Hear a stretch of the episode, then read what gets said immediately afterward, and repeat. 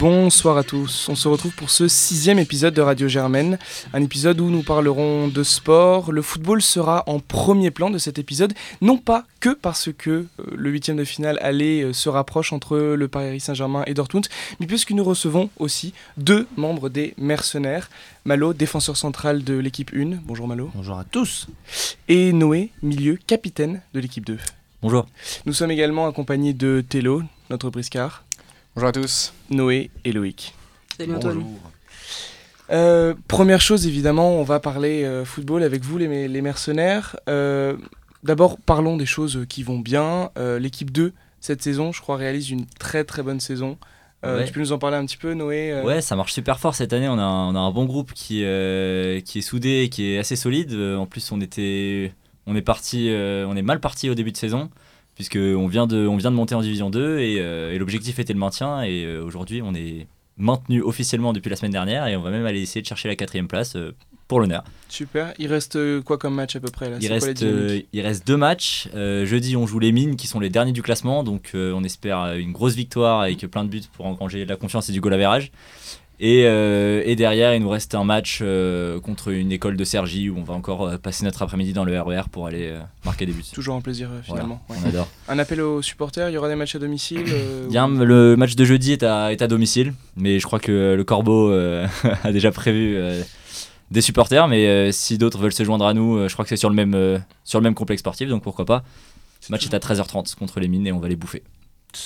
C'est dit, c'est dit. Euh, Malo, du côté de l'équipe 1, c'est. euh, Alors Plus- l'équipe 2 du coup euh, non non l'équipe 1 euh, ça a été plus compliqué on va dire donc nous on est en division 1 Euh, enfin on était hein parce que passé, voilà je lâche le scoop on n'est plus en division 1 on a été relégué saison compliquée saison de transition mhm, en fait C'est hein. important ça. Il y avait- il y avait beaucoup de, de masters, il y avait une grosse équipe l'année dernière, ils ont fait troisième de, de France. Euh, nous, on n'a pas fait troisième de France en fait, donc on... c'est une nouvelle équipe qui se crée, un nouveau groupe, sûr, on est sur du temps long. Voilà. On, Ouais. on construit un projet, on se précipite pas et on va faire un tour, euh, on remontera l'année prochaine euh, sûrement. Ouais, toi qui es en première année, tu, tu te projettes l'année dernière au sommet de la gloire, avec un effectif enfin stabilisé. Ah oui, je, je- je sens comme si j'y étais. en Oui, fait, bah, je comprends, mais forcément. en fait, j'y étais pas. et oui, ouais. Et du coup, Voilà, voilà. mais c'est, mais je, perds pas espoir. On, on construit un truc. Ouais, c'est important. Là, il vous, il reste faut, des, il, il vous reste des échéances euh, d'ici la fin de l'année. euh. Alors du coup, le championnat est fini, Ouais. Euh, mais on a la coupe, la Mhm. coupe d'Île-de-France Ouais. à jouer. Donc là, en coupe, tout est possible. c'est vrai. Euh, la magie de la coupe finalement. La magie, enfin, c'est, c'est, c'est fou. Euh, c'est la seule compétition où on peut voir que y jouer. Enfin, c'est quand même quelque chose d'assez, d'assez fort. C'est vrai. Euh, et donc, euh, donc il y a la coupe. Il y a aussi le mini-crit euh, fin mai. C'est vrai, le mini crit. On va essayer de laver les, les campusos. Et, euh, et alors? Alors, il faut en parler. Il faut ça- aborder ces sujets sur la table. Ouais. Euh, pour ceux qui ne, qui ne suivent pas, qui se sont terrés de- depuis les, les annonces du coronavirus, le CRIT est menacé. Alors à ce jour, il est, nous sommes mardi 10 mars, il est 15h19. Aucune annonce officielle n'a été faite, si ce n'est que la billetterie est suspendue et que les informations seront communiquées. Le CRIT est très menacé. Euh, Noé, tu l'as vécu l'année dernière. euh, c'est, ce serait dommage. On est d'accord que ce serait très dommage, Ce serait, ce serait terrible. Ce serait Oui. terrible pour, euh, pour le sport. Ce serait terrible pour la dynamique de l'équipe. bien sûr. Euh, Tu clairement, peux pleurer, hein, puisque tu peux on- pleurer. On- ouais, bah, je, suis, je suis au bord des larmes là. Euh, on, on prépare ça depuis le, le début de saison. On est, on Mm. est vraiment à fond dans, ouais, dans, dans l'expectative de cette, de cette compétition. C'est la plus importante de l'année pour nous et, et voilà, ça va être euh, très probablement annulé. On est, on est très très déçus. Il y a un Mhm. gros gros coup euh, chez les mercenaires. Ouais, c'est sûr. Et le crit à huis clos sans sportif, on, on y pense ou Com- compliqué Oui, Ouais, compliqué. compliqué. Ouais, c'est C'est vrai. pas trop le délire, ouais. C'est pas, trop le délire, c'est vrai que bon. Euh, mais il reste, effectivement, il reste le mini crit pour la 2. Il y a, il y a encore, euh, mis à part donc, euh, ces deux derniers matchs de championnat, il y aura, il y aura des choses à suivre. Il y aura. Pas particulièrement. La 2 viendra euh, éventuellement aider la, aider la 1 dans la, Ouais. dans la Coupe de Paris. On la, jouera, on la jouera tous ensemble, ça tournera. Mhm. Et, euh, et, puis, et puis pas mal de joueurs de la 2 pourront prétendre aussi à une place au mini-crit. Donc en fait, euh, Ouais. on va avoir, une, on va avoir une- un beau mélange pour le mini-crit. On va avoir une belle équipe. Ouais. C'est important de, de supporter les jaunes et noirs. C'est important d'être jaune et noir. Ça représente quoi d'être mercenaire finalement? C'est vraiment du quotidien. Je comprends. C'est, c'est- tu te lèves le matin, euh, t'hésites entre jus d'orange, jus de pomme et tu choisis jus d'orange parce que c'est ça au fond être jaune et noir, c'est prendre les bonnes décisions au bon moment. Oui, effectivement. Oui, c'est. Non, mais en fait, c'est, euh, c'est- en fait ce qui est cool, dans- de manière générale, d'être dans, dans une, dans une équipe sportive à, à Mhm. Sciences Po qui n'est pas le Corbeau, euh, c'est, d'avoir euh, voilà, un groupe qui vit bien, des, des- tu te fais des potes que tu gardes pendant, pendant toute ta, ta scolarité à Sciences Po. Il y a des mecs que tu vois. C'est un peu mal foutu parce qu'il y a des mecs que tu vois que, qu'une année. Moi, les, les, les deuxièmes années qui sont, qui Mhm. sont là, je, je, je rejouerai plus a priori avec eux. Euh, mais c'est pas plus mal vu la saison qu'on a fait. Euh, mais mais non, ce qui est vraiment cool, c'est qu'il y a une cohésion, ça te crée vraiment un, un groupe, et ça, c'est assez particulier que tu retrouves, je crois, dans pas beaucoup d'assauts euh, à Sciences Po. C'est bien, c'est important. Ouais, ça se sent aussi sur la 2. Est-ce qu'il y a une petite rivalité finalement entre la 1 ou la 2 ou c'est vraiment euh, un seul groupe qui, qui- qui vit ensemble avec des interactions euh, On est plutôt sur un groupe qui vit ensemble, Ouais. euh, surtout en soirée, euh, on, peut le, on peut le voir. Ça mais euh, ouais, le groupe vit bien. Le groupe clairement. vit bien, ouais, c'est voilà. Il n'y a pas de, compéti- de compétition entre les deux particulièrement. Bon, super, c'est une bonne chose à savoir. Et pour les 1A cette année, ou ceux qui nous écoutent de France ou d'ailleurs et qui voudraient rejoindre, qui voudraient rejoindre les jaunes et noirs, qui voudraient rejoindre ces mercenaires, l'appel à candidature est là pour l'année prochaine, pour les années d'après, pour essayer de, de relever un petit peu la barre euh, Tout à fait. finalement. Tout à fait, la- l'appel est là. Euh, c'est pas non plus open bar. hein, Oui, bien une sûr. Petite, euh, une petite sélection. Évidemment. Euh, mais en tout cas, euh, en tout cas, ouais, carrément, on attend du monde pour, l'année prochaine. ça peut être très très cool. Parler au, parler au potentiel futur capi, donc euh, C'est vrai, c'est important. C'est c'est un scoop, la chère Radio Germaine. euh, c'est- pas possible. Euh, attends, tu fais ça comme ça, là. euh, merde, mais j'allais vendre l'info à France 3. En tout cas, c'est un honneur, c'est un privilège. Euh, merci, merci Noé.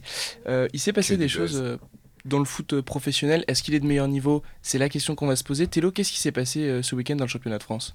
Bah, Sur le niveau, on a un doute quand on va commencer par notre bonne vieille Ligue 1, qui a été marquée euh, déjà par le coronavirus la semaine dernière. Évidemment. En effet, le déplacement du, du leader parisien à Strasbourg a été reporté pour ne prendre aucun risque.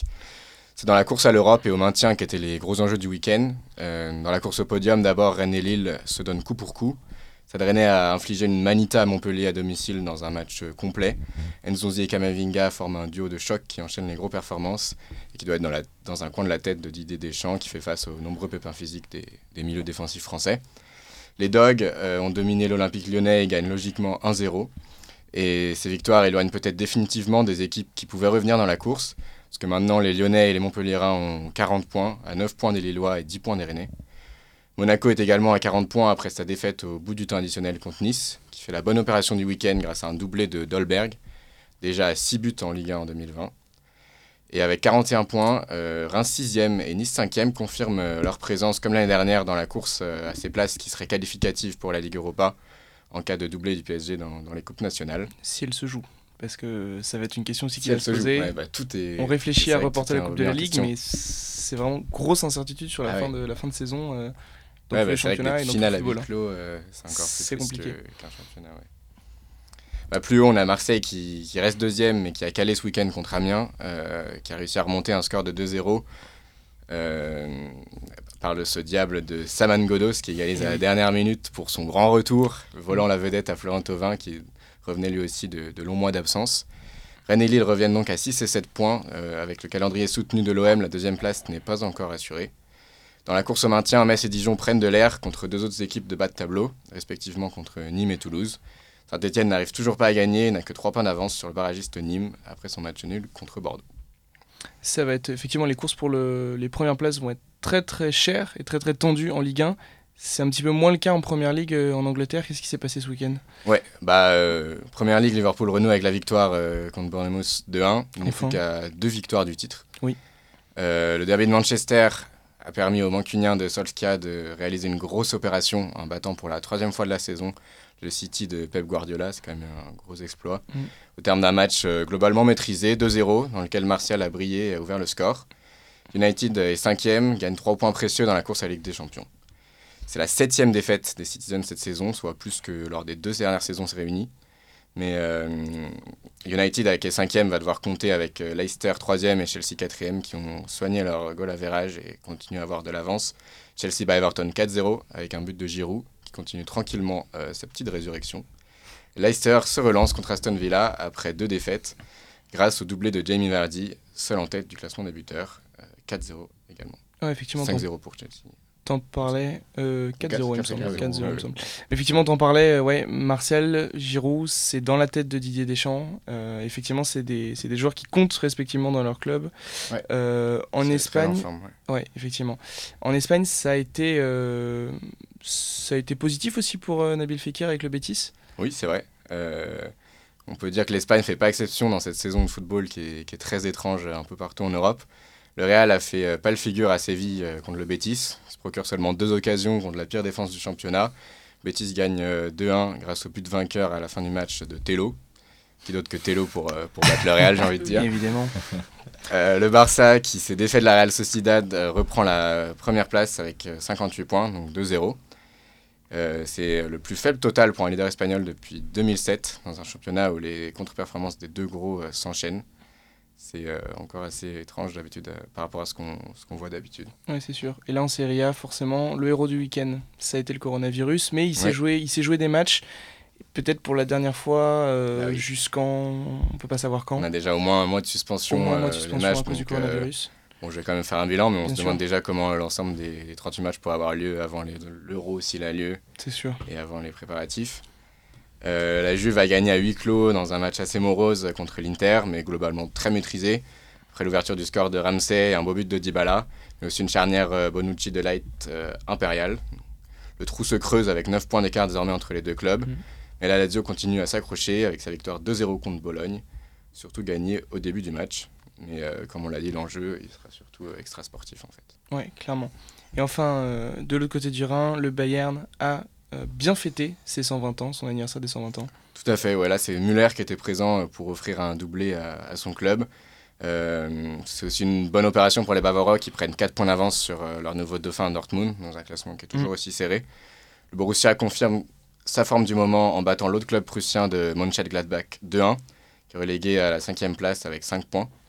Donc dans ce match défusif entre les deux Borussia, euh, Dortmund gagne au- grâce au but de Torgan Hazard et d'Akimi. Et euh, Dortmund profite du match nul de Leipzig, qui est accroché à 0-0 à Wolfsburg, pour leur passer euh, un point devant et, et reprendre la deuxième place. Effectivement, Dortmund s'accroche et on en parlera après. Ça peut compter effectivement euh, dans leur match de Ligue des Champions.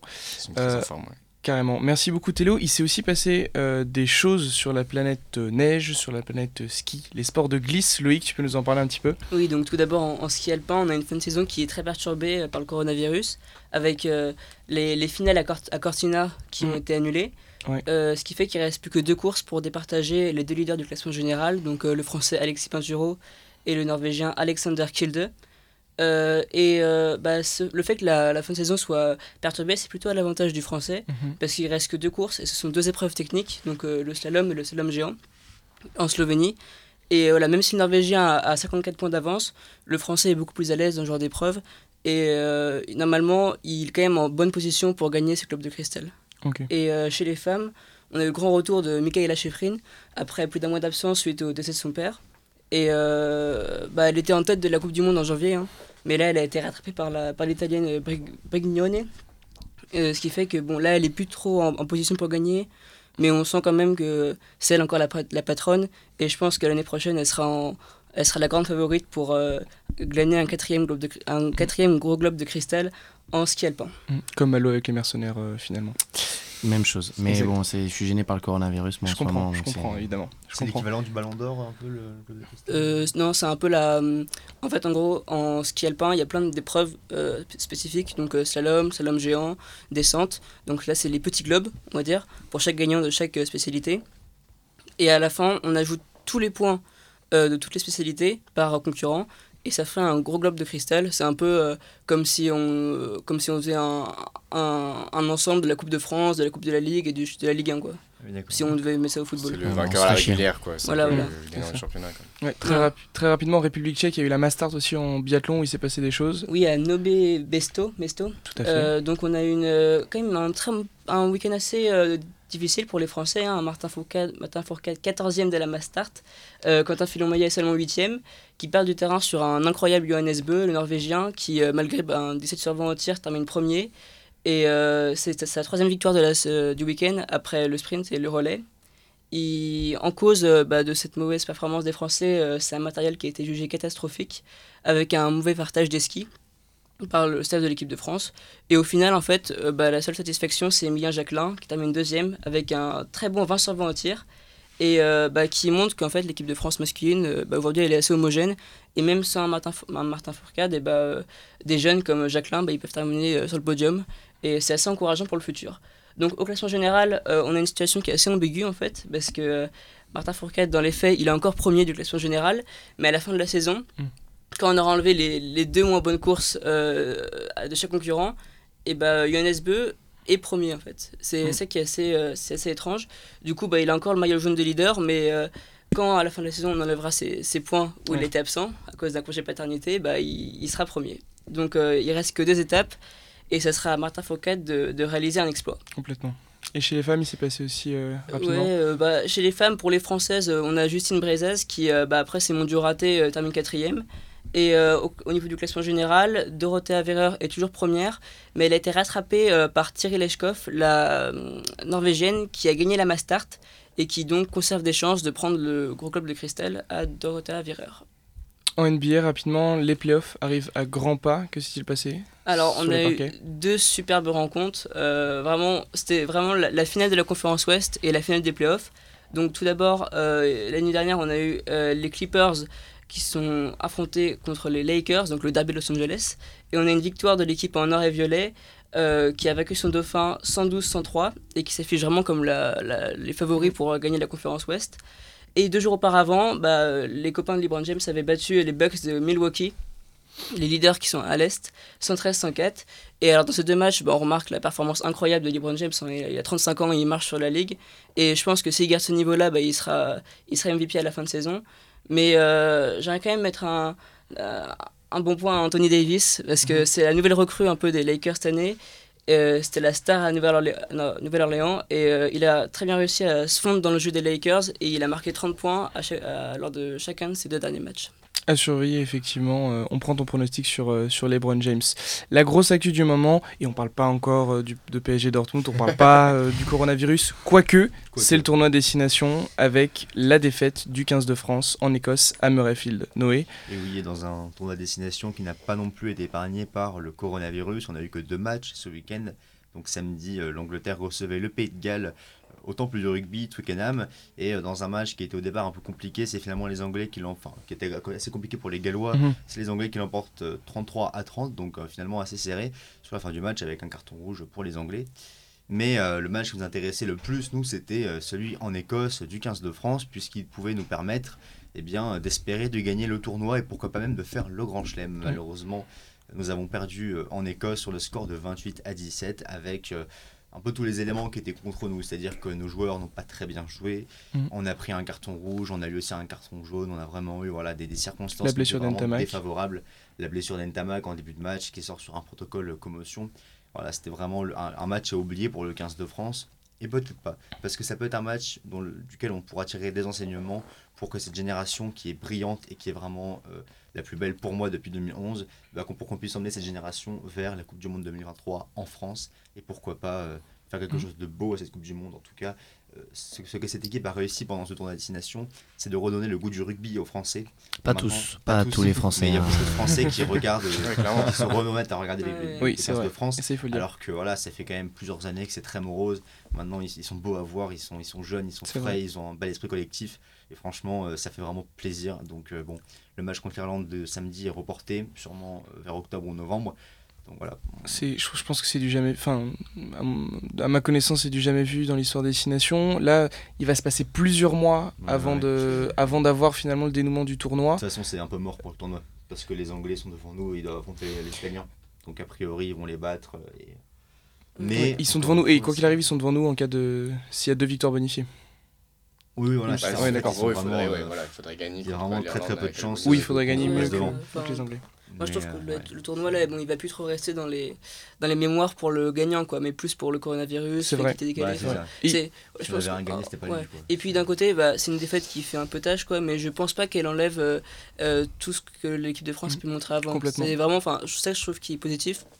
Parce que bon, au final, voilà, la, la défaite, elle est dans un contexte assez particulier, euh, car le carton rouge, les blessures, le coronavirus, tout ça. Et du coup, bah, au final, euh, moi, je garde toujours un, enfin, un beau souvenir de l'équipe de France. Quoi. Et je la vois très bien briller dans les années à venir. Il n'y a, aucun souci là-dessus. Ouais, ils sont beaux, il y a vraiment du potentiel et euh, Ouais, ça ouais. fait vraiment plaisir à voir. Après, faut voir, faut, faut espérer que ce soit pas simplement euh, un petit soufflet de, de, de trois matchs qui retombe là Oui, tout d'un coup. Mais, euh, mais effectivement, on- il y a des choses qui ont été montrées qui n'étaient pas présentes les années précédentes et, euh, et on espère que ça pourra se confirmer. Peut-être jusqu'à la Coupe du Monde euh, à la maison 2023, c'est ce qu'on espère. Et puis bon, là, on a perdu contre l'Écosse. On... C'est une très bonne nation, mais c'est pas au niveau de l'Angleterre ou de l'Irlande. ou voilà, c'est enfin, L'Irlande, on n'a pas encore fait, mais par exemple, bah, le Pays de Galles, je trouve vraiment qu'on. Et l'Angleterre, c'était vraiment deux très bons matchs. Bien sûr. Et euh, voilà, on a. on- bizarrement, en fait, on a été euh, mauvais contre les équipes qui sont celles les plus faibles, donc euh, Italie et Écosse. Mm. Et euh, je trouve que c'est plutôt encourageant là, sur ce point-là. C'est-à-dire, on a- on n'a pas fait comme d'habitude à, mettre euh, pas mal de points à l'Italie pour au final euh, perdre 50-0 contre l'Angleterre. Mm. Ouais, mais tu vois, l'Écosse, quand même, à Murrayfield, ils sont vraiment durs à prendre. Ah oui, c'est ils- sûr, hein, ils c'est sûr. ont la meilleure défense du tournoi. Enfin, ils l'avaient, je sais pas s'ils l'ont encore maintenant, mais euh, bon, voilà, c'est quand même une équipe qui est très compliquée à prendre. Et je pense qu'il faut pas les sous-estimer, les Écossais. Ouais, je pense qu'ils sont revenus sur le devant de la scène. et, à, euh, à part l'Italie, le niveau euh, général du tournoi destination est Exactement. devenu assez homogène. Enfin, pourquoi maintenant, pas revenir à un tour des 5 nations finalement Ouais, ouais. Mais on- là, on voit le Pays de Galles, euh, ils, sont, ils ont qu'une victoire sur le Pays de Galles, alors qu'ils sont censés être demi-finalistes euh, de la- de la Coupe du Monde. Enfin, Mm. c'est le niveau est devenu très homogène. C'est toujours les Italiens qui foutent la merde, hein, de manière Mhm. générale. euh. Merci Non, Malo. c'est vrai qu'il y a un vrai débat. Il y a un vrai débat autour de leur place dans le tournoi. Ouais. C'est vrai, c'est vrai. Tous les ans, ça revient. c'est- En tout cas, en tout cas note d'espoir finalement pour le 15 de France euh, par rapport à ce tournoi. Note d'espoir qui n'est pas forcément présente pour euh, la dernière actu, la grosse actu finalement euh, mercredi soir, le match du Paris Saint-Germain contre le Borussia Dortmund au Parc des Princes, mais à huis clos. Euh, L'annonce de la préfecture de police de Paris, le match à huis clos. Euh, Paris a essayé euh, par je ne sais pas quelques, quelques moyens. Alors peut-être que l'issue sera différente, mais en tout cas, ce match va quoi qu'il arrive être très compliqué pour Paris. On le rappelle, ils ont perdu 2-1 euh, au match aller. Mbappé apparemment euh, est malade. Est malade. Malade. Est malade. Mbappé serait malade. Il Je, s'est pas j'ai- entraîné hier et, euh, il s'est pas entraîné et hier. aujourd'hui il s'est entraîné, pas entraîné. Alors, il y a peut-être un entraînement qui sera prévu soit ce Mm. soir dans la soirée, soit demain matin. Mais ça reste Mais le gros, très le compliqué. gros coup dur pour le PSG, c'est surtout le retour de blessure de Thiago Silva qui euh, reprend le capitaine. Ça, Il faut en parler. Il faut en parler. Effectivement, Thiago Silva revient. Après, si Thiago Silva revient et si Thiago Silva est est titulaire, ça permet aussi à Marquinhos de jouer milieu de terrain. Et on sait qu'il excelle Kimpembe joue, du coup, à ce niveau-là. et Et, euh, dans la surface, je ouais, ça, ça permet à la défense du PSG de prendre une fragilité euh, énorme avec le retour de Thiago Silva euh, derrière. C'est vrai que c'est vrai qu'il a pas joué depuis, depuis quelques temps et globalement même le PSG manque aussi de rythme parce qu'ils ont leur dernier match c'était donc le mercredi dernier à Lyon. Euh, ils ont pas joué, euh, on l'a dit, ils ont pas joué ce week-end à Strasbourg. Euh, il manque de rythme, il manque cruellement de rythme. Qu'est-ce que qu'est-ce qu'on peut attendre de ce match, Tello Tu c'est c'est quoi l'impression générale que qu'on peut avoir euh, avant d'aborder ce match? Évidemment, enfin, on, on a envie de voir partout des, des mauvais signes pour Paris. Oui. Et le huis clos, forcément, euh, comme on sait que mentalement, ils sont toujours euh, très mal, très mauvais dans les, dans les huitièmes de finale, on se dit que ça va les affecter. Mais après, euh, je pense que toutes les dernières nouvelles ont des conséquences assez mitigées, enfin, dans le sens Mm. où, quand même, le, on, a- on connaît les bourdes de Kimpembe, on connaît les défauts de Thiago Silva, mais on se rend compte que sur cette saison, à chaque fois qu'ils ont joué ensemble, ça a été, euh, ça a été assez solide. Euh, donc en fait, enfin, je pense que c'est quand même une bonne nouvelle de, de la, la blague, enfin, de, de les, de les avoir, de les avoir en- ensemble sur ce match. Euh, après, il faudra surveiller le cas Mbappé. Il Mm. faudra surveiller aussi le fait que, bah, a priori, euh, Tuchel va revenir au 4-4-2. Euh, Quoi faire devant? Aligner, euh, je sais pas si Icardi, Cavani ont joué ne serait-ce qu'une seule minute ensemble. Contre Amiens, je crois. Moi, je comprends Ouais. pourquoi Icardi Non, bah, moins que début pour l'instant, je dirais que c'est 50-50 Mbappé. Il y a quand même Ouais, une bonne chance qu'il Oui, oui, Mbappé, bien sûr, il y a un cas jouer. 50-50, Il mais devrait jouer, si- mais pas à 100%. C'est-à-dire, il devrait jouer voilà. et être remplacé peut-être ça. un moment, c'est ça qui va poser partie question. du jeu aussi de dire euh, qu'il est incertain et de sortir au dernier. Et je moment. pense surtout que si, Mbappé n'est pas là, euh, il mettra pas forcément Icardi Cavani devant parce que les profils sont Ouais. pas forcément complémentaires. Il Ouais, privilégiera, pri- privilégiera peut-être plus Sarabia. Euh, qu'il a déjà mis oui. devant euh, dans son 4-4-2 et c'est Ouais. possible qu'il fasse ça aussi. Bah, c'est ce qui était fait à l'entraînement en l'absence de Mbappé pour l'instant. Ah, J'ai une, petite théorie sur le. sur- si on peut parler prono un peu là. Bien sûr, bien sûr. Ouais, on s'engage euh, aujourd'hui. Euh, Évidemment. moi j'ai une petite théorie sur ce match-là, sur le PSG de manière générale en Ligue des Champions. Tous les ans on dit euh, Ouais, c'est l'année du PSG, c'est l'année du Mm, PSG. mm, mm. Bah moi je dis du coup cette année, on va se faire rincer par Dortmund. Un mercredi, on va se faire rincer. Comme ça, peut-être qu'il y a moyen que on se fasse pas rincer. point. Mais oui, je suis assez d'accord avec toi. Donc là, le prono, c'est qu'on va complètement se faire rincer à peu près 4-0 avec 5 buts de... Merde, j'ai oublié son nom. Haaland, ce petit con là. Euh, mais euh, donc, euh, donc voilà, c'est ça mon prono moi. Je, je pense qu'on pourrait aussi parler de enfin, Neymar, euh, Oui. parce que il a, je crois qu'il a joué que un match et demi, je crois, depuis, euh, depuis Dortmund. C'est-à-dire qu'il a, il a joué Oui. euh, un match de Ligue 1 où il a pris un rouge. C'est ça. Il a donc été suspendu. Il a joué contre Lyon et Mm. du coup il a pas joué contre Strasbourg. Enfin, il a, il a très peu joué. Et euh, au final, euh, voilà, l'équipe, c'est un, je trouve l'attaque est un peu, c'est un peu compliqué là devant en ce moment. Ouais. euh. C'est un match pour Di Ouais, Maria. Di Maria a- été blessé en plus, je crois. En sachant que euh, Di, Maria- si ouais, Di Di Maria se prend un jaune, Di. Maria est sous la menace d'une suspension s'il se prend un jaune. Enfin, on a vraiment l'impression que sur ce match-là, pour le coup, beaucoup- suspendu. Verratti, oui, ça, ça Ouais, il faut en parler aussi. Verratti On a les côtés où euh, là, l'entraînement pendant, pendant les derniers jours, c'était Kurzawa et Kerrer. Meunier, ouais, parce que Meunier suspendu. Kurzawa à la place de Bernat. C'était aussi un, tra- un transfert. Là, c'est un peu la, c'est parti un peu en vrille pendant Mais justement, pour à revenir à ce que tu saison, disais, on est dans une posture carré, où, pour le coup, euh, bah, Paris n'a pas sorti un gros match au match aller. Ils sont même limite en mauvaise posture. Donc, euh, vont, ça va pas du tout être dans la même configuration que, que les années Ouais, d'avant. mais pour autant, ils ont quand même beaucoup de pression. C'est-à-dire que là, l'argument serait de dire, euh, comme, ils ont, comme ils sont en situation difficile, ils ont moins de pression. Mais en fait, ils ont, Ouais. C'est un handicap. Ils en ont toujours de plus en plus de la tout, pression. tout ce qui s'est passé, c'est un handicap, mais ça ne peut pas être une excuse. C'est clairement, comme tous les ans depuis X années, le PSG est face à son destin et le PSG, il, il a les clés en main. Le, le- Mm. profondément, les joueurs, Ah, euh, bah, je pense à Neymar notamment, ils ont les clés en main pour faire un grand match, ils ont les clés en main pour qualifier ce Paris Saint-Germain. Maintenant, on sait, on sait pas ce qui peut se passer. Il reste 90 minutes dans un contexte qui va être très particulier. Je pense que, enfin, c'est c'est une question qui se pose parce que jouer un match à huis clos, c'est très particulier. C'est Super dur. Euh. C'est super dur. ouais. Et les mercenaires peuvent en, peuvent en témoigner. euh. Ça, fait ça toutes les semaines et ouais, c'est très particulier. Enfin, pour on a deux. Euh, non, non, on est un groupe, hein, une et deux, au fait, on voulait le dire. un Il n'y a pas du tout de rivalité. Mais euh, non, mais effectivement, enfin, c'est c'est- c'est une atmosphère qui est très particulière. On entend absolument tout dans le stade, Mm. et, et je pense que la grande majorité des joueurs n'ont jamais expérimenté ça. Euh, alors après, ça déstabilise les deux côtés. Ça déstabilisera oui. Paris, ça déstabilisera Dortmund aussi. Dortmund qui a l'habitude de jouer contre 20 000 supporters, enfin devant 20 000 supporters. Devant le mur jaune, c'est dans clair. code. Euh, Ça. Mais évidemment que ça va faire bizarre. Mais maintenant, il faut, euh, ils ont leur dessin entre leurs mains. Alors, le- le- le- la configuration qui se ressemble le plus, c'est le huitième de finale contre le Real Madrid en 2017-2018, euh, où ils avaient perdu 3-1 à l'aller et où le retour, euh, ils avaient perdu 2-1 également. Ça avait été pareil, un match, une vraie purge. Ça avait été très compliqué. Euh, C'est pas la même équipe. hein. c'est pas la même Ouais. équipe, Le Real de Ronaldo, c'est pas Bien le sûr. Dortmund de Haaland. bien sûr. C'est pas la même équipe. Le Real de Zidane surtout. hein. Le Real de Zidane, évidemment. C'est pas la même euh, équipe. Dortmund, c'est une équipe très jeune euh, qu'on a vu perdre beaucoup de matchs en prenant 2-3 buts dans les dernières minutes, euh, dans les deux derniers mois. Bon, là, ils sont très chauds en ce moment. Ouais. Paris, c'est une équipe très expérimentée euh, relativement à Dortmund. Mais bon, moi, le, le gros problème qui m'inquiète, c'est que tactiquement, euh, il a trouvé aucune euh, solution, solution Ouais. contre Favre. Euh, il a essayé de sortir un- le grand jeu avec son 3-5-2, ça s'est complètement écroulé. Mais justement, là, on se dit, euh, super, on va revenir au 4-4-2. Euh, mais c'est aussi très dangereux en étant très Mhm. offensif Mhm. euh, contre une équipe de Dortmund euh, qui, veut, qui peut jouer à 5 Mais C'est un, défenseurs. c'est un peu le souci de, de Tuchel et c'est un peu son erreur, je pense, euh, sur le match aller. Et c'est euh, et c'est ce qu'on a beaucoup reproché à tous les, tous les entraîneurs du PSG qui n'ont pas passé les huitièmes et les quarts ces dernières années. C'est qu'ils passent la saison à préparer euh, ce match justement avec un système particulier. Là, en l'occurrence, il avait quand même privilégié le 4-4-2. On débarque le soir du match, on attend la compo, une heure avant, du ma- une heure avant le match, la compo sort et c'est un système complètement différent. On se demande Mm. pourquoi il change tout alors qu'il passe la saison à préparer ce match-là avec un certain Mm. Système. C'est clair. C'est étonnant. Ah oui, ce serait le- là, c'est quand même. euh, Enfin, tout le monde est pour, je pense, qu'ils reviennent au 4-4-2 sur Ouais. ce match, même quitte à prendre les risques Ah euh, oui, défensivement euh, Mhm. avec ce schéma. En fait, c'est ça, parce que bon, d'un côté, ils ont pas eu 2-1, mais en même temps, on peut se dire qu'ils gagnent 1-0, ils sont qualifiés. Oui. Ouais, le, le score, et pour le coup, ils ont, ils ont bien négocié. Enfin, c'est une défaite Oui, pour la accessible. physionomie hein. du match, c'est vrai qu'ils méritaient En principe, 3, c'est la meilleure des 50-50. défaites. En principe, c'est Voilà. la meilleure des défaites. Mais le huis clos, ça. enfin, en fait, pour moi, le huis clos, ça, ça change énormément. C'est le plus gros, le plus gros Ouais. ennemi à ton sens? Ouais, Ouais. parce que euh, les joueurs, les, les joueurs pros, euh, je les connais très bien parce que j'évolue dans ce milieu-là. Bien sûr. Euh, les, les joueurs pros qui jouent en huis clos disent très, tout le temps que c'est super dur. de- Il y avait eu des Mhm. matchs euh, au Barça euh, Mhm. qui avaient été joués à huis clos et c'était c'est vraiment super dur pour des joueurs qui ont l'habitude comme ça aussi, de, jouer en huis clos. D'ailleurs, le Naples-Barça sera à huis clos. aussi. Naples Ouais. Barça sera huis clos Ouais. également.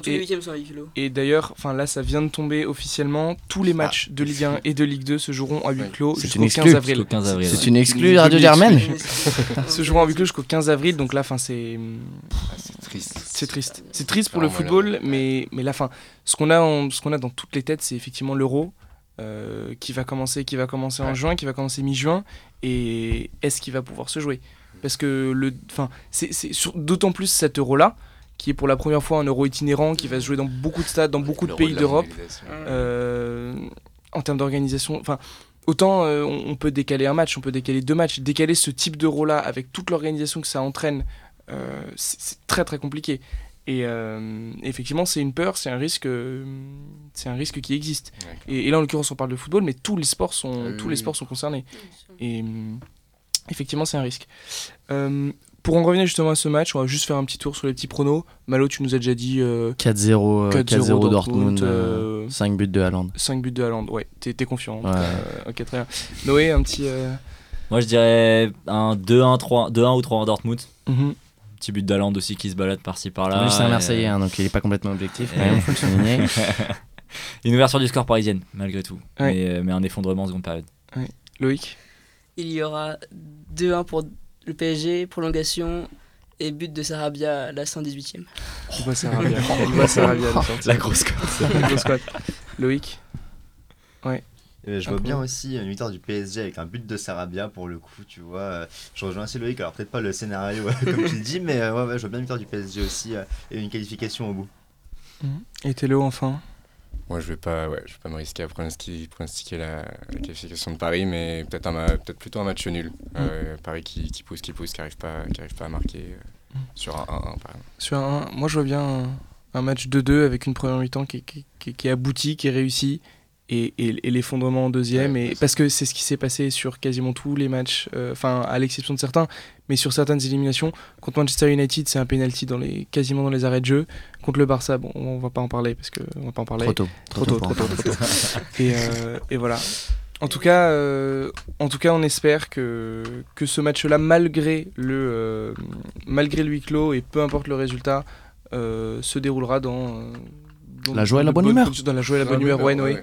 Après, le, le huis clos, ça peut quand même être un avantage pour certains joueurs qui ont du mal avec la pression. Je pense notamment à derrière Thiago Silva, par exemple, tu vois. Je pense que le fait de pas avoir de supporters qui vont, euh, voilà, qui, qui vont le mettre la pression, ça peut aussi, pourquoi pas, l'aider à... ouais, moi sur Thiago. Silva, je crois pas que ce soit. public, Je crois pas que ce soit un problème de, de, de, de supporters pour Thiago Silva. Faut pas surcoter non plus. Ça, ça reste un joueur pro, des, des gros matchs, il en a joué. Bon, il a eu, ok, mais euh, il est capable de.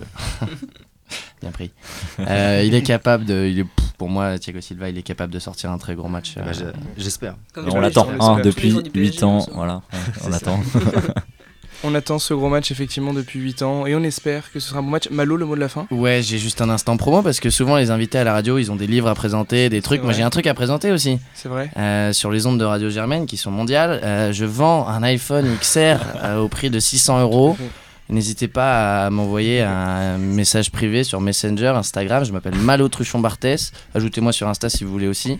Euh, bref, je vends un iPhone euh, de très bonne qualité, complètement neuf. C'était le moment. Amour- C'était le dirait, moment. on dirait les vieux sport. tweets de, de d'Ousmane Dembélé qui vend sa PS3. euh, Là, j'ai- ouais, le- le lien est pour cette conclusion réussie. Merci à tous euh, d'être Merci. venus. Merci. On espère que le coronavirus euh, ne nous fera pas aimer moins le sport chéri, le sport que nous aimons. Merci à tous et à très vite.